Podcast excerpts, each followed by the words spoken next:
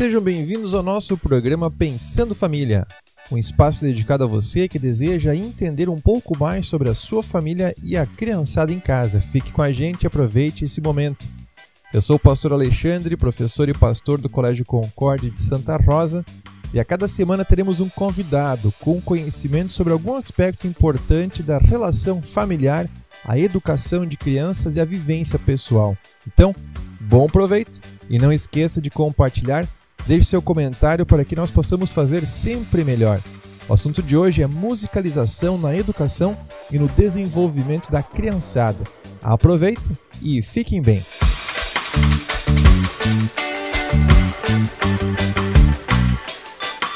E aí, nossos ouvintes do programa Pensando Família, mais um programa de entrevista, mais um programa participando aí na casa de vocês, falando sobre educação de filhos, relacionamento pessoal e também crescimento pessoal. Hoje, a nossa entrevistada, a professora Arciane. A Prof. Arce tem uma escola de música aqui no município, trabalha no Colégio Concórdia com musicalização e o nosso assunto é justamente esse hoje, musicalização. Prof. Arce, bem-vinda ao nosso programa. Olá, boa tarde a todos. Prazer estar aqui. Hoje eu vim falar um pouquinho sobre o que é musicalização e como acontece o processo de musicalização. Espero que todo mundo goste. Para matar um pouquinho essa saudade também. Falando, a gente mata um pouco da saudade que a gente tem das aulas e do, dos métodos dos alunos. Isso, até para a gente entender, uh, nós estamos passando nesse mês de maio um período de quarentena em que as crianças não podem estar dentro da escola fazendo parte das aulas. Mas possivelmente esse programa pode ser escutado em qualquer momento e talvez isso tudo já tenha passado quando muitos de vocês estejam escutando. Profiar-se. É, o nosso assunto hoje, musicalização, interfere, com certeza, em muitas coisas no relacionamento, tanto social quanto do aprendizado, a questão intelectual do aluno, da criança. Dentro de casa, muitas vezes, a gente vê pais que insistem em alguns instrumentos, né? A gente vê situações em que o pai gostaria de ter tocado alguma coisa, mas não pôde, daí o filho agora é obrigado a fazer, né? Tem situações assim. E tem talentos natos, crianças que pegam um, dois, três instrumentos diferentes e acabam é, fazendo miséria, a gente pode dizer assim, em bem pouco tempo e que talvez um adulto com muito tempo de estudo não chegaria lá. Né? Isso existe, isso são coisas que no dia a dia da tua escola acaba acontecendo. Vou te contar uma experiência e depois assim tu vai, tu vai evoluindo com o um assunto. Sim. Que eu fiz dentro da minha casa uma mudança de paradigmas. Quando meu filho pediu um telefone novo, eu disse: Não, tu não vai ganhar um telefone novo. E o valor de um telefone novo hoje, eu acabei investindo numa guitarra, num pedal e numa caixa de som, um cubo, como se chama, né, para guitarra. Sim. Eu acredito que eu fiz uma bela troca. O que, que tu acha dessa minha ideia? É, pastor, assim, quando a gente fala de, de troca, uma troca musical que, gente, que acontece ali com as crianças, a gente tem que ter a ideia também de que a, a mídia, a tecnologia, ela está inserida no nosso mundo, né? Então, quem não consegue utilizar ela, acaba ficando para trás. E isso vai para qualquer área de estudo, tanto na música, tanto uh, matemática, português, tudo isso. Ela está ajudando, ela está inserindo. Uh, na minha escola eu vejo sempre isso como um auxílio, como uma ajuda, né? Claro que quando a gente coloca o nosso filho à prova, nossos filhos em casa, e diz que eles deveriam fazer uma atividade, a gente tem que sempre lembrar qual é o gosto deles primeiro, né? Como tu mesmo falou, às vezes o pai quer, quer tocar um violão, às vezes o filho quer tocar um violão. Nós temos essa oportunidade de fazer. O que, acontece? Uh, quando a gente quer muito que o nosso filho faça uma atividade, eu acho que, acima de tudo, a família tem que estar junto, né? Então, nós temos vários exemplos, até mesmo dos nossos alunos, que o filho começou a viol tocar violão porque o pai gostava, e acabou que o pai também começou a tocar junto com o filho. E o filho foi ensinando, e o pai foi aprendendo. E assim foi feito um ciclo tá? Eu acho que a troca ela é válida, sim, e, e deve ser sempre colocado como uma, uma moeda, uma, uma parte de uma escolha ali no meio, só que sempre respeitando também a, a questão do querer da criança, né? Que a musicalização em si, ela é, na verdade, uma área para ser trabalhada a música. E não exigida, tu não está formando um músico com ela. Tu está formando um ser humano que gosta de música. É, é, tem essa diferenciação. Né? E a música ela interage em todas as partes, desde o gosto musical, desde a questão de, de leitura, desde a questão de, de formação mesmo, o que é música boa, o que não é música boa, o que dá para fazer, o que dá para tocar no ambiente da escola, o que dá para tocar no ambiente de casa. Isso é tudo uma formação que a gente faz. Uhum. E se a gente não colocar a escolha do nosso filho acima disso, a gente vai ter um aluno frustrado ali no meio.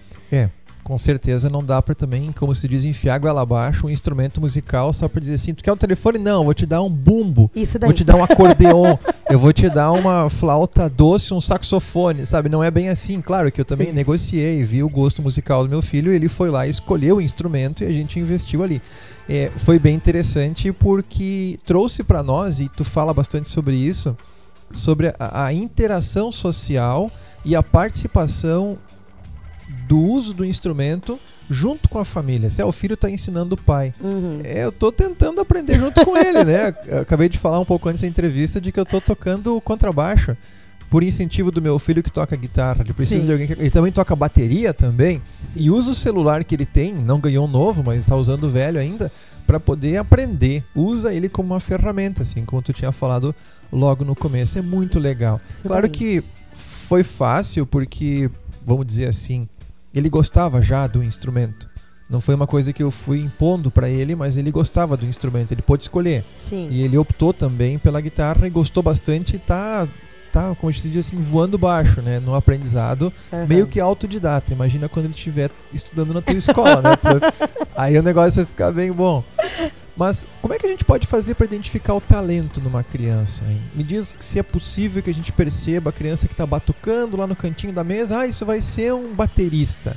Ou alguém que começa a pegar um violão e, ah, isso vai ser um, um grande instrumentista de cordas. Ou alguém que começa a cantar no chuveiro ah, e vai ser um cantor, né? Tem esses vislumbres por parte do adulto. É, é que, na verdade, assim, ó, quando a gente fala de inserir a música na vida da criança, a gente tem que entender que ela sempre esteve ali.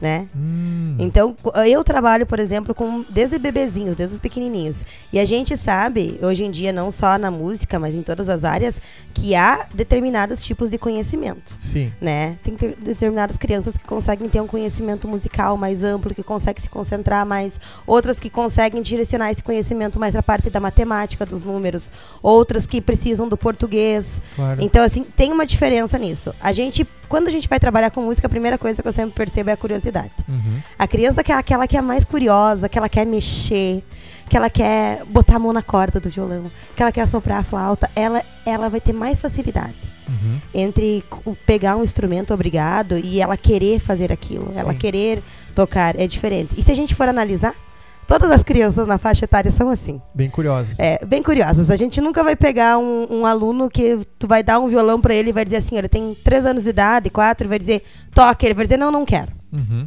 Ele sempre vai dizer, eu quero. Sim. Então é muito fácil de aprender, né? O talento, ele vem através disso. Como eu já tinha dito na, em, em algum tempo atrás também, ele é 99% transpiração e 1% inspiração. Sobre isso, Prof. Arce, vamos tirar um tempinho para falar sobre essa questão de inspiração, transpiração e talento.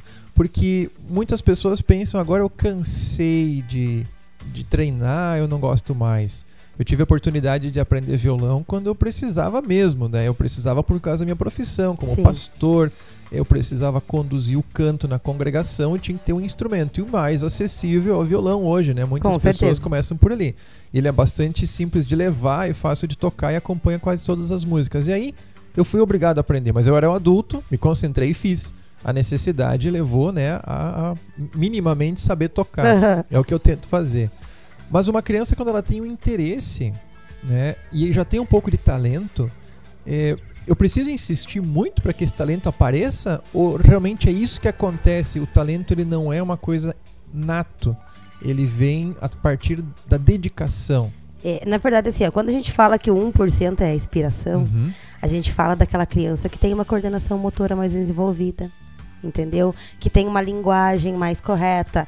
Isso é um talento. Isso é Uhum. quando a gente vê pequenas coisas que podem ajudar ela a evoluir mais rapidamente no Sim, instrumento. Sim. Tá? Mas não quer dizer que alguém que esteja começando, uma criança que esteja começando, não vai conseguir fazer isso. Sim. Tá? Ah, quanto à à questão de, de ensino, é muito fácil quando tu tem o método correto.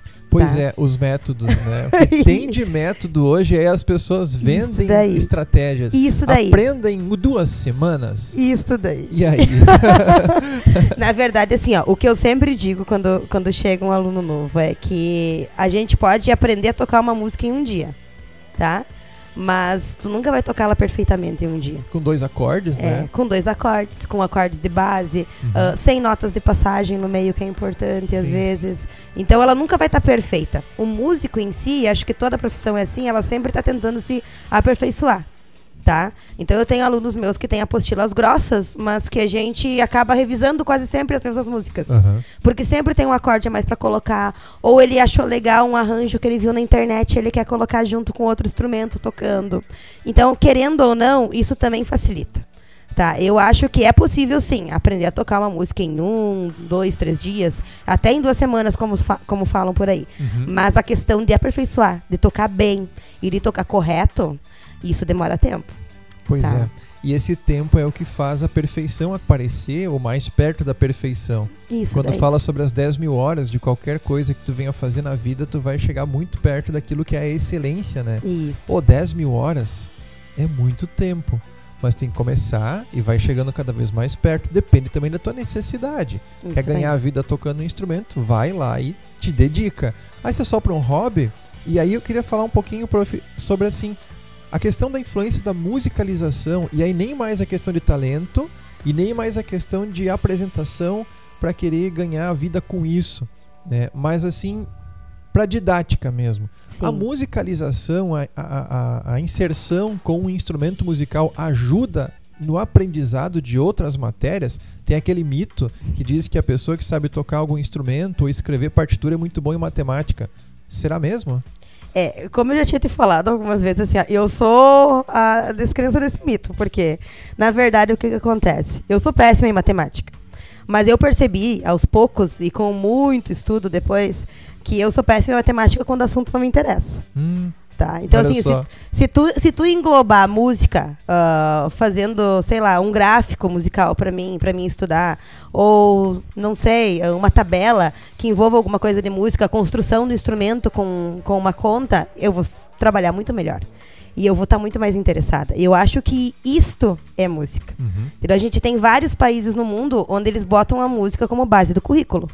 Ou seja, a música base do currículo, ela está em volta na matemática, ela está na história, ela está no português, ela está nas línguas estrangeiras, ela está na educação física, ela é a base. O currículo é montado ao redor. Ah, por exemplo, um país que a gente sabe que é muito desenvolvido musicalmente é a Hungria. Na Hungria não existe analfabeto musical, né? Uhum. Desde o presidente ao coletor de lixo na rua toca um instrumento e canta. É tradição. É tradição. Na verdade, foi desenvolvida porque a base deles é a música no currículo escolar. Tá? Então eu acho que assim, ó, ela elabora vários conceitos, ela ajuda na concentração, na dicção das palavras, na leitura. A gente sabe, tem métodos comprovando isso e também artigos por aí comprovando que quem consegue fazer uma leitura musical correta desde cedo, não precisa estar alfabetizado na escola, mas que tenha uma leitura musical, que tenha um caminho já traçado, que consiga identificar as letrinhas, que consiga identificar os dedinhos, coordenação motora, consegue ter uma leitura quando faz a, a pré-alfabetização muito mais rápido. Olha só. Tá? Eu mesmo tenho vários alunos assim, que têm cinco anos e que eles não sabem fazer a leitura ainda, eles não sabem ler. Mas se tu pegar e colocar as cifras das notas musicais numa música, eles acompanham inteira, sem a prof ajudar. Tu vê. É uma dificuldade que tem numa área e em outra não, justamente por causa do interesse. Isso daí. E a música acaba sendo uma coisa que interage demais com a pessoa, porque isso eu já escutei a Prof. Arce dizendo que nós somos musicais desde o nascimento. Desde o nascimento. Fala mais sobre isso. Isso daí. Ah, há um tempo atrás teve uma palestra aqui em Santa Rosa de um músico, agora eu não me lembro, ele é bem famoso. E ele falava um pouquinho sobre isso, sobre usar ah, todo o potencial do nosso cérebro, né? Se a gente for pensar, e também tem artigos por aí que mostram isso, o músico em si, ou quem toca um instrumento musical, quem pratica o canto, ou, ou algum instrumento extra, assim, ele é o único ser humano na Terra que consegue fazer mais de uma coisa ao mesmo tempo né? Quando a gente toca um violão, a nossa mão esquerda está tocando de um jeito, a direita está tocando de outro jeito. Nós estamos lendo na nossa língua materna, português, mas tem cifras em outras línguas em cima. Ao mesmo tempo, a gente está adiantando uma atividade no cérebro, porque a gente está olhando uma nota, mas está pensando em duas, três lá na frente que vai fazer. Sim. Tá? Então a gente está fazendo mais de cinco coisas ao mesmo tempo. Uh, ultimamente a gente sabe por pesquisas que esse é uma parte do nosso cérebro que ainda não foi descoberto como é capaz de fazer. O ser humano nunca consegue esquentar uma mamadeira, cuidar de um fogão, uh, olhar um jornal e fazer um artigo ao mesmo tempo. A mãe faz isso, não às é? Vezes. a mãe da gente faz às isso. vezes, às vezes, às vezes, tá? O pai já não, né? O pai já perde o bebê e esquece a mamadeira. Isso daí, mas- Pegou fogo, né? E aí sim foi, né? Mas tu imagina se o potencial de fazer isso com uma criança de 5, 6 anos. É, brincadeiras à parte, quando a gente desperta esse potencial do cérebro e a musicalização traz todo esse essa forma de conduzir a nossa vida, tá aí uma oportunidade gigantesca para que a gente consiga eh, tirar dessa grande chance perto de nós, acessível, com, com ah, baixo custo, a gente pode dizer assim, Isso daí. para desenvolver uma habilidade gigantesca no nosso cérebro, que não é só eu vou aprender violão para tocar lá no barzinho, ou para me apresentar para alguém, ou não, por hobby. É, é, um- é uma atividade que eu gosto de falar para os alunos. Eu não quero que vocês sejam músicos. Eu quero que daqui a 60 anos eu passe na rua e vocês digam, prof, eu toco pro meu filho. E agora eu ensino meu neto também. Já pensou, pessoal? Daqui a 60 anos a prof vai estar aí olhando pro pessoal ver o que, que ela aprendeu, ensinou, né? O que, que o pessoal aprendeu. Isso daí. Mas que legal.